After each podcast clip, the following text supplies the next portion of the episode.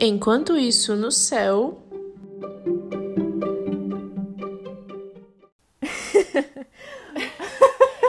Feliz ano novo! Ai, a alegria do Espírito Santo, né? Oh Deus, ressuscitou, oh glória. É. Oi, gente, bem-vindos ao segundo episódio. Ao segundo, não, meu Deus, já é o terceiro episódio. Já é o terceiro, Céu. nossa, que isso, sabe? Perseverança. Então, assim, pensar que quando a gente come... começou, eu pensei, caraca, a gente vai gravar essa semana, depois a gente vai demorar mais um mês pra gravar, depois aí vai acabar o Sim. apostolado, vai acabar o podcast. Mas tá dando certo, gente. A gente já tá no terceiro. Já é o terceiro, estamos aí com um pouco de preguiça, um pouco de preguiça, mas. É, a gente tem uns percalços, assim. A gente tá tentando gravar desde quarta-feira, mas. Enfim, né? Jesus é ressuscitou e deu uma ajudada hoje pra gente conseguir gravar. É, E esse episódio, gente, é justamente sobre a Páscoa. Não tinha como a gente fugir disso hoje. É, Realmente. que é o dia mais importante do ano para todos os cristãos, é, principalmente para nós católicos. É, e assim, nessa condição extraordinária, né, que a gente passou em casa, é, não sei se vocês sabem, mas eu e a Ju nós somos missionárias. Então, geralmente na Páscoa a gente não costuma estar em casa, a gente costuma estar fora. Sim. E mas a gente tentou viver as missões de um jeito diferente. Eu acho que a gente não foi pra rua, mas Cristo teve muito presente nos nossos corações e eu acho que foi muito o que a gente falou no podcast passado, né? É, Deus estava preparando os nossos corações, Deus estava nos capacitando para coisas que virão depois, né? E para coisas que já acontecem agora, né? A gente consegue, a gente tá conseguindo fazer esse podcast mesmo com toda a situação, a gente tá gravando à distância. Mas e eu acho que da mesma forma a Páscoa, e eu ainda acho que Deus agiu de forma mais intensa, é pelo menos pra mim. Eu não sei você, Ju, mas pra. Eu achei, eu imagino que sim, mas...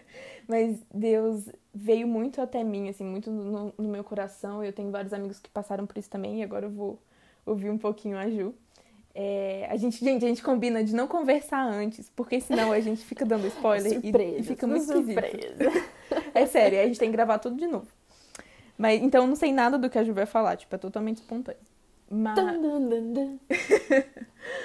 Será que vem aí? Me surpreenda, amiga. Mas é isso, assim. Então a ideia do podcast de hoje é mostrar pra vocês, contar pra vocês e contar uma pra outra é, o que que Jesus, o que que Deus mostrou pra cada uma nessa Páscoa, que pra mim foi muito rica, foi muito extraordinária. E é isso. Realmente, essa, essa Páscoa foi muito, muito especial. E fazer missões dentro da própria casa foi uma coisa que, o primeiro, não estava esperando que acontecesse esse ano. Segundo, não estava preparada para esse momento. Mas foi um momento muito, muito forte, muito especial e que. Vamos aí, né? Sigam ouvindo esse podcast para saber o que aconteceu, porque foram muitas emoções, muitos surtos, mas sempre muito pelo Espírito Santo e meditando as coisas e, e se dando conta de muitas coisas. Eu, eu, pelo menos, me dei conta de muitas coisas nessa Páscoa que eu fiquei, meu Deus, meu Deus. Sim! Cara, foi tipo um show de verdades que não tinha caído a ficha ainda. Eu fiquei, Sim, gente, como é que eu passei pra mim 26 também. Páscoas sem entender isso, sabe? É, é, exatamente, eu tava pensando. Porque assim, desde que eu comecei a missionar nas Páscoas, né, de fazer as missões de Páscoa, ca- cada ano é, uma- é um ano de novidades pra mim. E esse ano, tipo, que eu tô dentro da minha própria casa, eu falo, misericórdia, olha isso, sabe? Tipo, com- como é que eu não percebi isso até hoje? Como é que eu não percebi isso fora da minha casa? Porque assim, a- o espaço que a gente tá agora, passando a Páscoa dentro de casa, não é um espaço, teoricamente, que seria propício pra gente poder se colocar aí, né? Pra a- a- novidades, né? a, é, é, a receber as novidades. E aí, de repente, Uhum. Tó, é isso. E a gente só, só as cabeças explodindo no Espírito Santo esses dias. Sabe o que, que eu pensei muito também, Ju? Que, tipo, geralmente quando a gente tá missionando, a gente tá muito focado no próximo, a gente tá muito focado, assim, nos momentos de meditação, é tudo muito cronometrado, né? Eu senti que dessa vez foi muito assim, cara, tinham, tinham as missas, eu tive algumas atividades online que eu fiz com os amigos, mas, no geral, assim, eu tive muito tempo, era eu e Deus, entendeu? Tipo, eu fui Sim. a missionada, é como se a gente saísse para servir nas outras Páscoas, mas eu senti que foi muito Deus vindo servir, assim, sabe? Deus vindo preparar mesmo. E, mas me conta, amiga, tipo, o que, que você teve de mais impactante nessa Páscoa? Olha, eu já que vou verdades começar aqui com foram. Na verdade, eu tive dois momentos muito, muito fortes, assim, de, de, de, percepção, de me dar conta das coisas e depois de ficar pensando muito sobre isso. Que primeiro foi é, na quinta-feira, durante a, a missa da quinta-feira, a gente assistiu uma missa de um padre amigo nosso, chama Padre Fernando. Uhum. Ele é da Diocese de Osasco, mas eu não sei aonde ele tá exatamente para dizer aí para vocês. depois eu, eu, fico, eu vou procurar essa informação. Mas que na homilia dele, né, ele, ele falou coisas muito assim, muito fortes. Mas uma coisa que ficou muito assim na minha, na minha cabeça, assim, que eu fiquei pensando sobre isso depois, e ainda, enquanto falo sobre isso, a minha cabeça ainda tá tipo, meu Deus do que é na hora de lavar pés, que ele falou assim: é, imagina a hora que Jesus se ajoelhou para lavar os pés de Judas, sabendo que dali a, a poucos momentos Nossa. ele tu, tudo ia se, se consumar, sabe? Tipo, que ele ia, ia ser entregue. Imagine a hora que ele ajoelhou no chão, olhou assim para cima e os, o olhar de Jesus cruzou com o olhar do traidor dele. Meu, isso para mim. Nossa, é.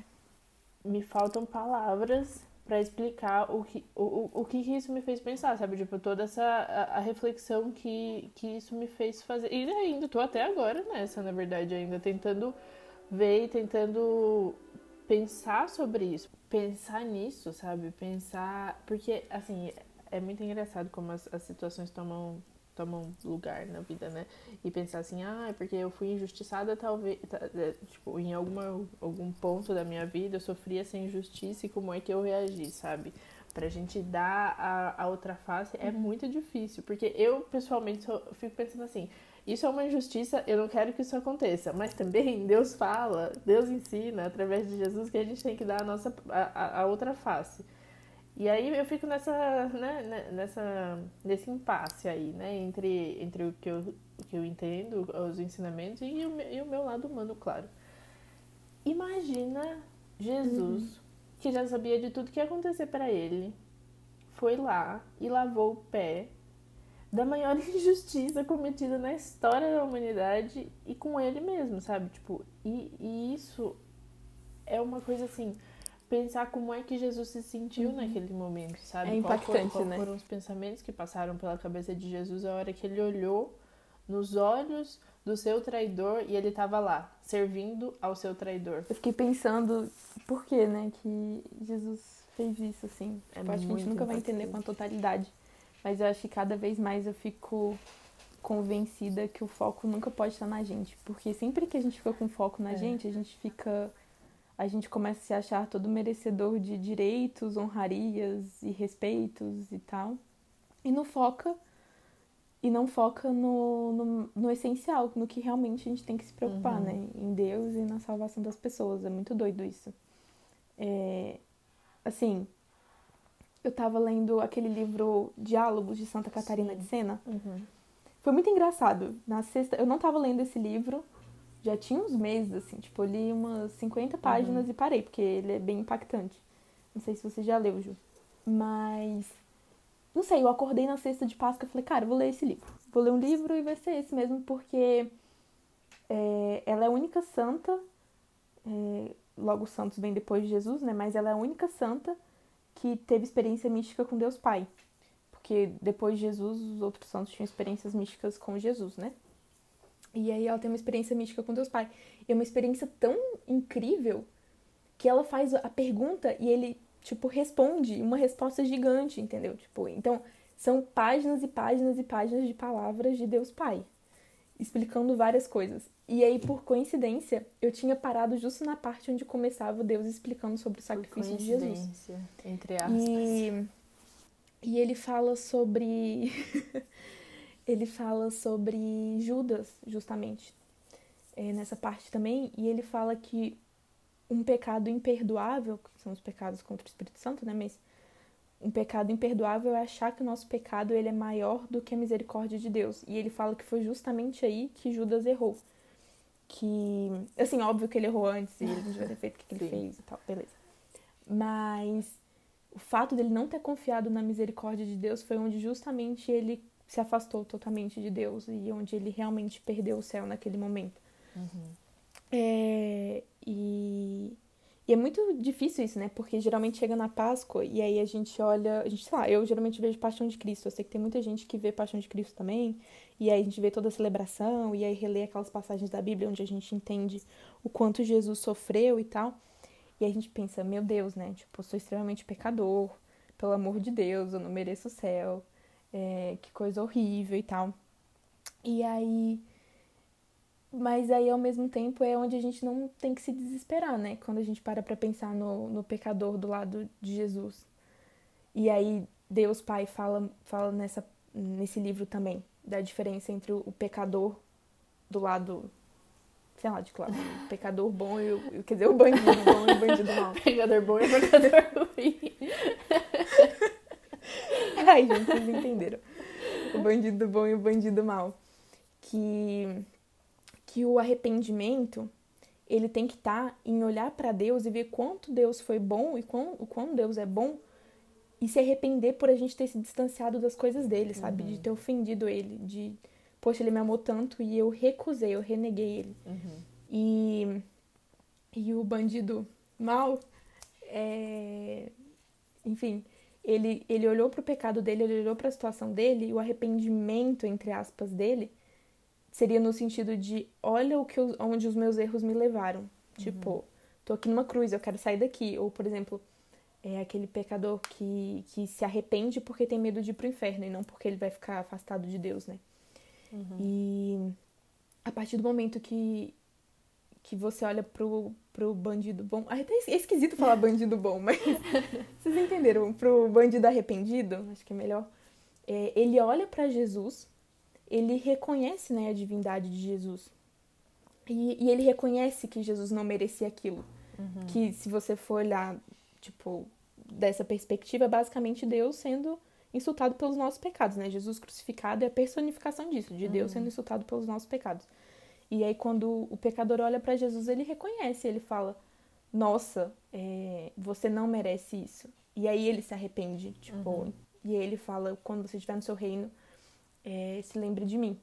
E aí eu me coloquei muito no lugar do bandido, desse bandido, né? Do arrependido. Só que aí eu penso, a resposta de, de Deus foi, foi que ele ganhou o céu, né? Uhum. Mas, ao mesmo tempo, eu tenho certeza que se o bandido tivesse a chance, o arrependido, né? Tivesse a chance de descer da cruz naquele momento, ele teria mudado de vida. E aí eu acho que a Páscoa ela é isso pra gente, né? Uhum. Tipo, então eu falei, cara, beleza, me arrependi de coisas que já confessei, de coisas passadas, mas realmente, tipo, a mudança de vida tem que começar. Tipo, Sim. e é isso. Sim. Eu penso muito sobre isso também. E é engraçado falar justamente já direto na, na crucifixão, porque eu também tive uma realização muito, muito forte. Eu, eu, e foi assim, sabe? Tipo, muito. Sabe? Quando você literalmente tirou uma venda dos meus olhos e eu vi as coisas. E aí eu pensei, meu Deus do céu, o sangue derramado de Jesus está nas minhas mãos. Porque ele morreu pelos meus pecados. E eu fiquei, tipo, pensando, meu Deus, Nossa. sabe? Tipo, esse sangue tá nas minhas mãos. Eu Nossa. crucifiquei Jesus, sabe? Uhum. E toda vez que a gente peca, é um flagelo, é um sofrimento para ele e a gente crucifica ele toda vez que a gente peca. Então, isso, sabe? É, é isso que vem. É, essa questão da Páscoa chegar pra gente poder é, é, viver essa, essa vida nova, né? reconhecer o nosso pecado, reconhecer que a gente crucificou Jesus, mas pela misericórdia do Pai, reconhecendo essa misericórdia, Ele dá a oportunidade para a gente não pecar mais e viver a vida nova. Então eu até anotei isso no meu caderninho aqui, ó. Falando aqui que mesmo que o sangue dele esteja nas minhas mãos, ele me ama o suficiente para voltar três dias depois para falar assim: não, filha, vamos lá, vamos juntos buscar a retidão de coração uhum. e uma vida sem pecados. E falei: Jesus, obrigada, sabe? Não tenho nem palavras.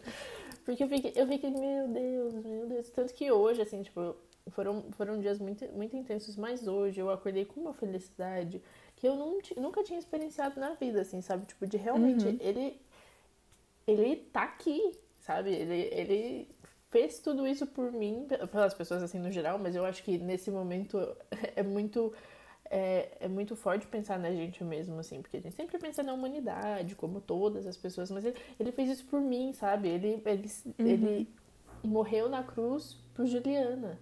E aí ele, ele voltou três dias depois por Juliana, mesmo eu sendo a culpada dele estar lá, sabe? Uhum. Tipo, trazer essa. Tudo que, que, que Jesus passou pro pessoal é uma experiência, assim, que para mim tá, ainda tá sendo muito forte. E acho que né, vai demorar aí uns, uns bons dias para eu conseguir absorver tudo isso que tá acontecendo.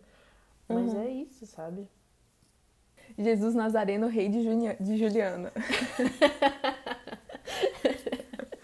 Gente.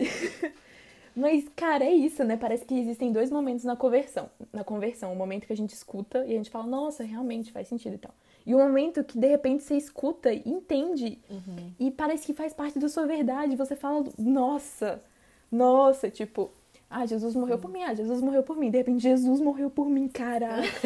Isso tipo... mesmo. Meu Deus, você é louco. Muito é muito, muito doido, né? É, muito doido. E, e também parece que quando você vai ouvindo a história várias vezes, você consegue observar ela de ângulos diferentes, né? De diferentes narrativas. E uma outra reflexão que eu tive, Ju, foi que a gente fala muito sobre o amor de Deus pra gente. Ai, gente, sério, fico até emocionada.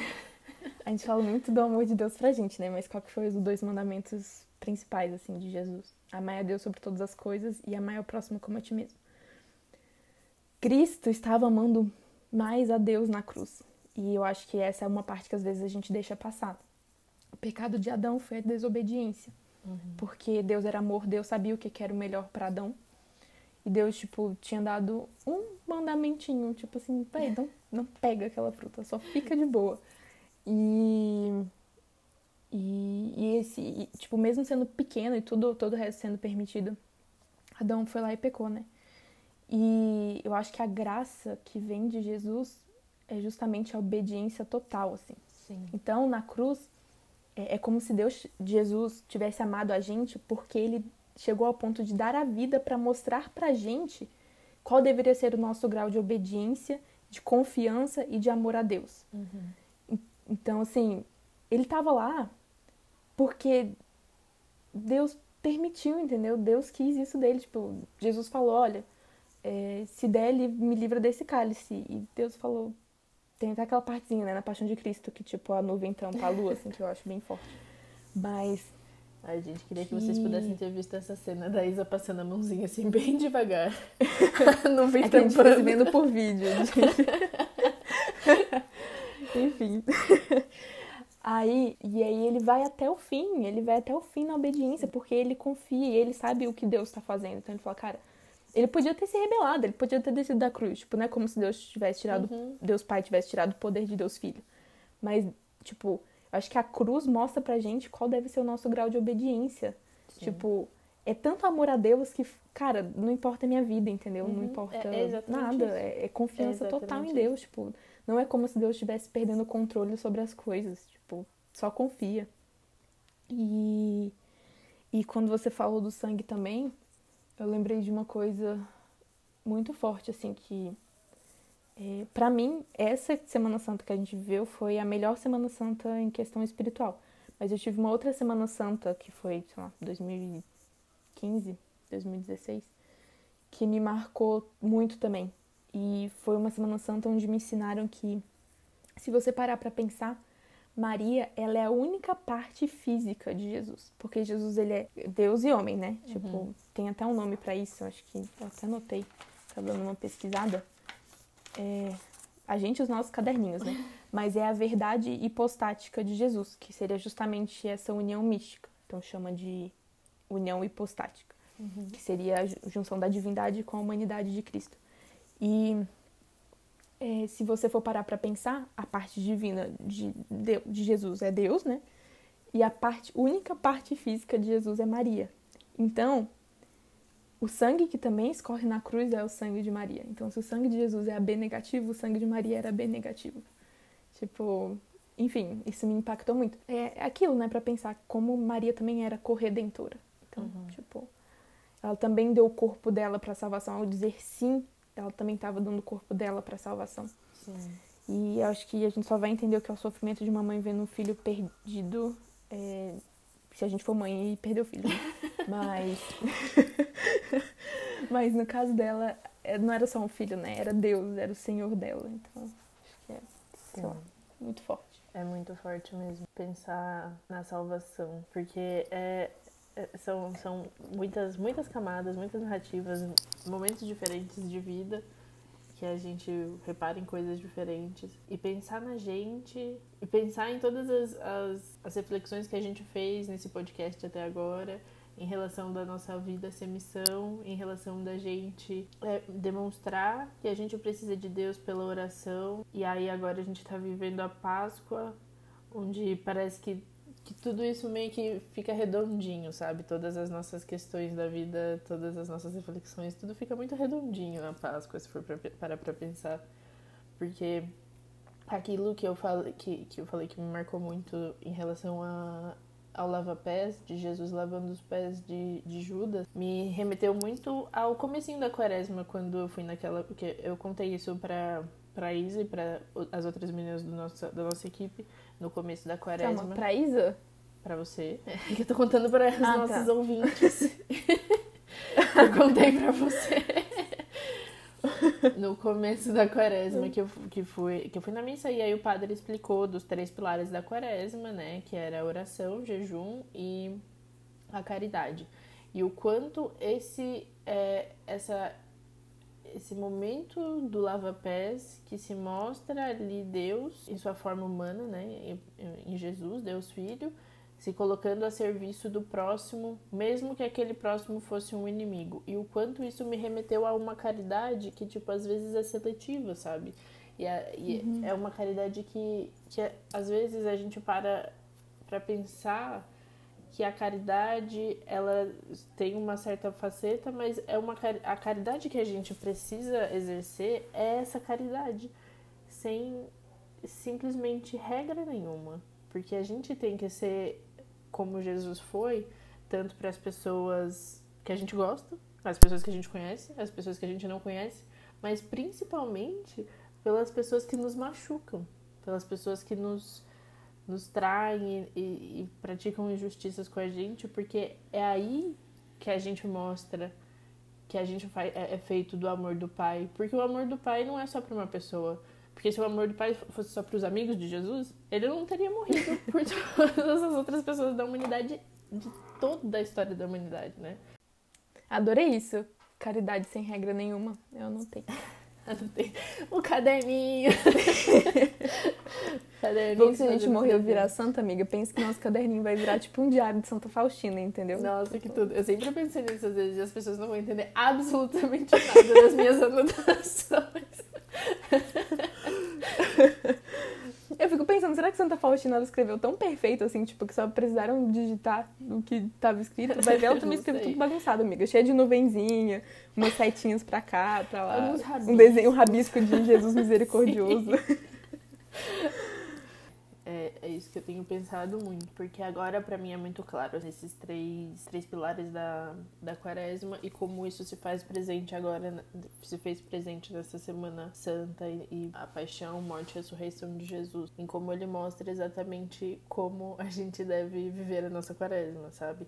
Como a gente deve praticar a caridade, como a gente deve se colocar em, um, em uma posição de humildade, aceitando que o amor de Deus faça as coisas, sabe? Que o amor de Deus seja o protagonista da nossa vida e, e como a gente tem que renunciar a gente mesmo, né? E como todos os, os personagens de toda essa narrativa mostram exatamente como a gente vai agir e reagir às coisas da vida ao longo dos nossos anos, sendo Pedro muitas vezes, sendo Judas algumas vezes também, sendo todas as pessoas que que viram o que estavam acontecendo e que resolveram é, condenar alguém por nada, sabe? Porque quando eu era pequena eu achava um absurdo, um absurdo.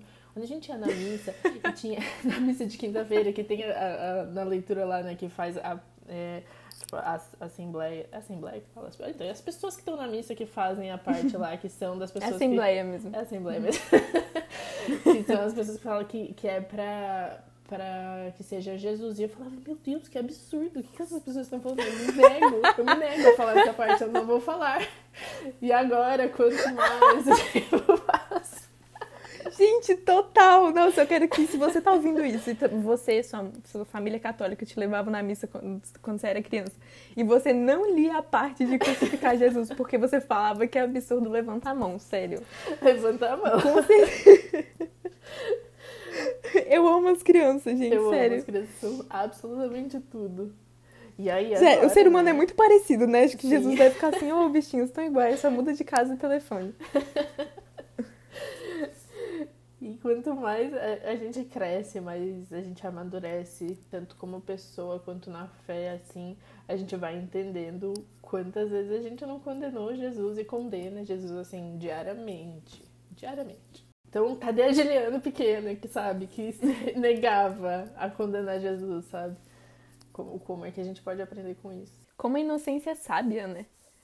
Que a inocência ela é muito capaz assim de perceber a verdade, de perceber. Acho que é por isso que criança é tão sincera assim, uhum. então e se indigna tanto, porque ela consegue ver as coisas com tanta clareza. Depois, acho que os anos vão passando e a gente às vezes fica nessa de tentar se encaixar e fica nessa de, tipo, de, de tentar estar igual ali todo mundo e tal, sei lá o quê. Uhum. E a gente vai fazendo meio vista grossa para várias coisas e vai deixando a preguiça, tipo, sei lá, as coisas dominarem assim e a gente vai abrindo mão dessa inocência que a gente tem quando nasce, né? É, é... Isso que você falou de, tipo, a gente vai assumindo vários papéis que estão na Bíblia, eu acho que é muito verdade, né? É, acho que cada dia, assim, a gente é um. Acho que o que a gente tem que fazer é tentar. Não sei, eu fico pensando, tipo. É muito louco pensar que Jesus deixa a igreja na mão dos caras que não conseguiram vigiar com ele uma hora. Tipo, que viram que Jesus estava suando sangue, que viram que Jesus estava nervoso, que tinha alguma coisa estranha. E eles dormem, sabe? Uhum. Tipo, é muito. E Jesus vai e fala, acorda, reza aí. E aí eles vão e dormem de novo. É... Então eu acho que isso, isso também mostra pra gente que a gente pode ser santo, né? Sim. Tipo, a gente pode alcançar isso. Não, não é uma realidade tão distante assim, igual a gente acha que é. Tá na luta, é muito que a Via Sacra fala, né? Que é... Ai, eu sempre esqueço essa frase, mas ela é excelente. Que, tipo, o apreço de Deus tá na luta, tipo, tá no, no cara que levanta do que na. Ai, na glória de uma vitória pacífica, assim, que o cara fica lá sem uhum. fazer nada para não pecar, entendeu? Tipo, vocês entenderam essa é a ideia. E aí, é... mas um, uma outra coisa que me marcou muito também foi a comunhão espiritual que a gente está tendo que fazer, né? Uhum. É... eu tenho, eu tava compartilhando, partilhando mesmo a experiência da Semana Santa com umas amigas é, por Skype. E aí uma delas contou que a mãe dela, tipo, eles passaram a sexta-feira, eles passaram a sexta-feira santa é, rezando muito, assim. E aí, na hora da celebração, a mãe dela viu uma pessoa de branco entregando a comunhão para ela. Tanto que ela chegou a abrir a boca. E depois ela viu essa pessoa de branco indo em direção à minha amiga. E só que ela não contou pra minha amiga na hora, ela contou uhum. depois que acabou a missa. E sendo verdade ou não, assim, mas eu acredito que seja, é para mostrar o quanto a, a comunhão espiritual tem valor e tem validade.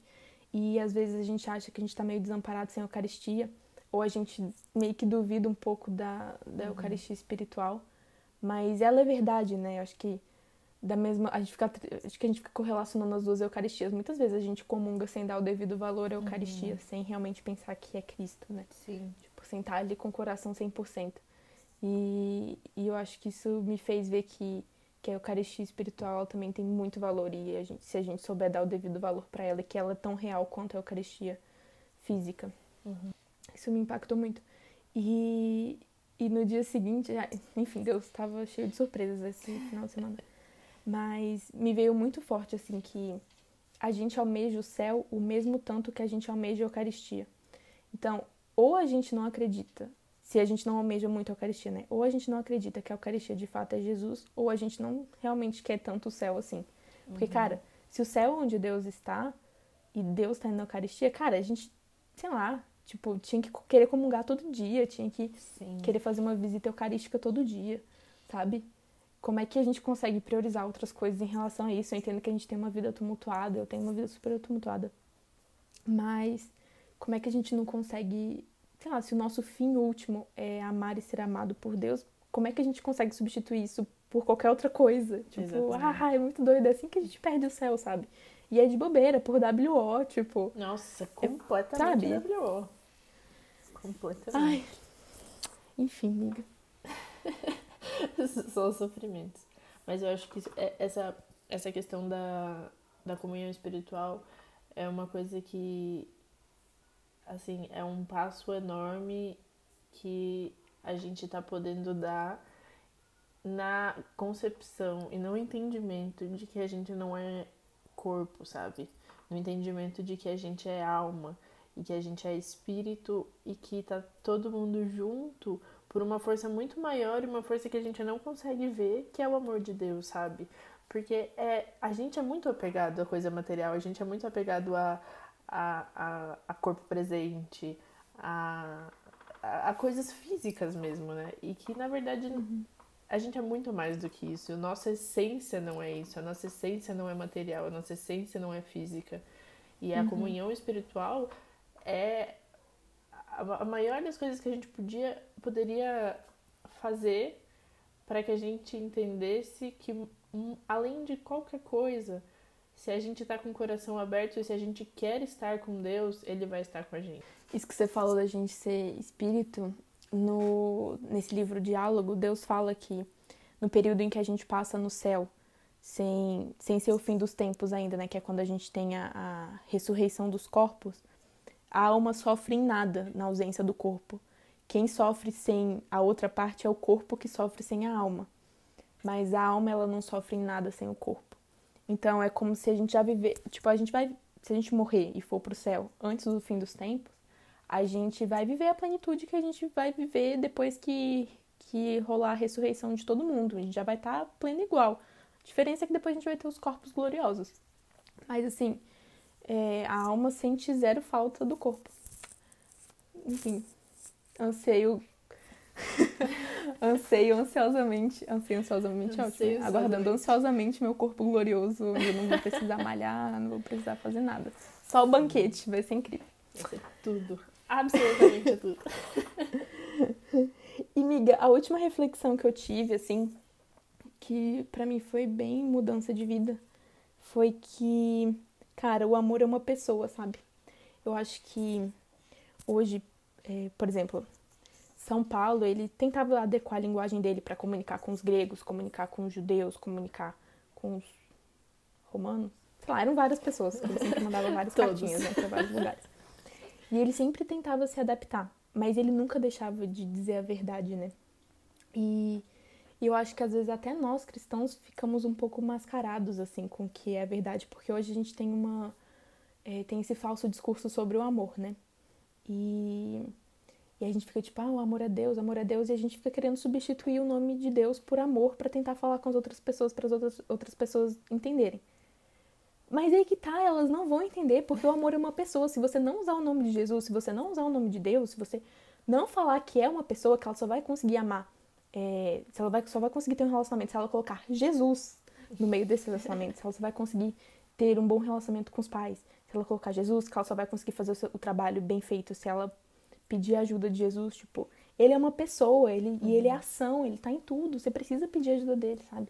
E, enquanto a gente tentar continuar a tentar esse discurso de pacificação, de ficar substituindo o nome de Jesus Cristo pelo nome de amor, ao invés de contar que o amor é Jesus Cristo, que é a verdade que ele trouxe, a gente não vai conseguir, tipo, atrair as pessoas, a gente não vai conseguir anunciar que ressuscitou depois da Páscoa. Uhum. E às vezes a gente tem muito medo, né, de ah, mas aí as pessoas não vão entender, ah, mas sei lá o que.